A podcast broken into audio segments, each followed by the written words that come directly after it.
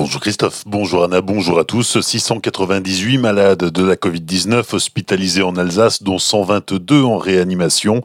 Hier, quatre nouveaux décès ont été constatés dans les hôpitaux alsaciens, selon les dernières informations de Santé publique France. Au total, plus de 402 000 Alsaciens ont déjà reçu au moins la première injection du vaccin contre le coronavirus. Plus de 6 000 d'entre eux ont été vaccinés au cours de la journée d'hier. Le centre de vaccination des de Célestat monte en charge. Il sera ouvert trois jours par semaine au lieu de deux jusqu'ici et disposera de davantage de doses du vaccin. Le ministre délégué au commerce extérieur en visite en Alsace aujourd'hui et demain, un déplacement qui porte sur l'attractivité des territoires et la contribution des investissements allemands à l'économie française. Franck Riester est accompagné de l'ambassadeur d'Allemagne en France. Aujourd'hui, dans le Haut-Rhin, ils visiteront plusieurs sociétés françaises et allemandes et rencontreront des chefs d'entreprise et les membres de la Team France à la CCI de Mulhouse. La journée de demain sera consacrée à la viticulture. 500 kilos de déchets ramassés par kilomètre chaque année sur les routes alsaciennes. Lundi matin, Frédéric Bierry, le président de la collectivité européenne d'Alsace, lançait la traditionnelle, mais toujours nécessaire, opération printanière de nettoyage des routes alsaciennes, l'Osterputz.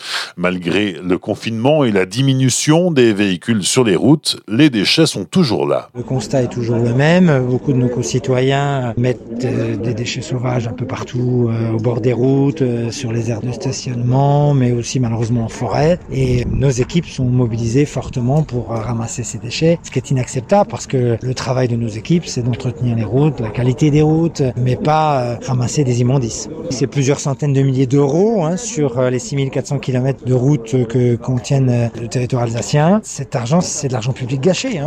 Nos concitoyens insistent beaucoup sur la qualité de la dépense publique. C'est une des priorités de la collectivité européenne d'Alsace. Et là, on se dit qu'on pourrait réduire réduire fortement la dépense. Donc euh, on échangeait là avec les équipes qui sont mobilisées pour essayer de réfléchir à des systèmes qui permettraient de renforcer peut-être les contrôles, notamment les contrôles vidéo, qui nous permettraient peut-être euh, de sanctionner et de trouver les auteurs des faits plus facilement. Des propos recueillis par Pablo Desmar pour réduire ces déchets sur les routes. La CEA pourrait donc se pencher sur la vidéo-verbalisation, comme va le faire la ville de Colmar pour lutter contre les dépôts de déchets sauvages. Des actions de sensibilisation et de communication sont aussi à l'étude. Un homme d'une cinquantaine d'années soupçonné d'avoir tagué la préfecture du Haut-Rhin, deux tribunaux et un autre bâtiment. Il a été interpellé hier à Colmar. L'individu aurait agi tôt le matin avant d'être arrêté dans le courant de la matinée. Il avait dessiné des symboles anarchistes ou inscrit des menaces de mort à l'encontre d'Emmanuel Macron.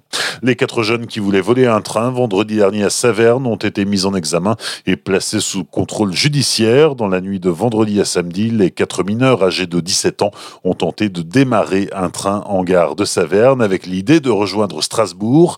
Ne réussissant pas à démarrer la locomotive, ils ont fini par embarquer dans un TER. Arrivés en gare de Strasbourg, la police les attendait sur le quai pour les interpeller. L'un d'entre eux a réussi à s'enfuir avant d'être arrêté trois jours plus tard dans la capitale alsacienne.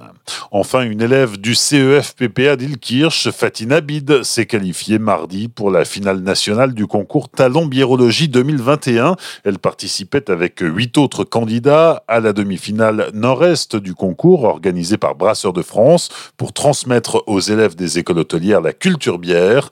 La deuxième demi-finale pour le nord-ouest se tient aujourd'hui. La finale nationale devrait avoir lieu avant l'été.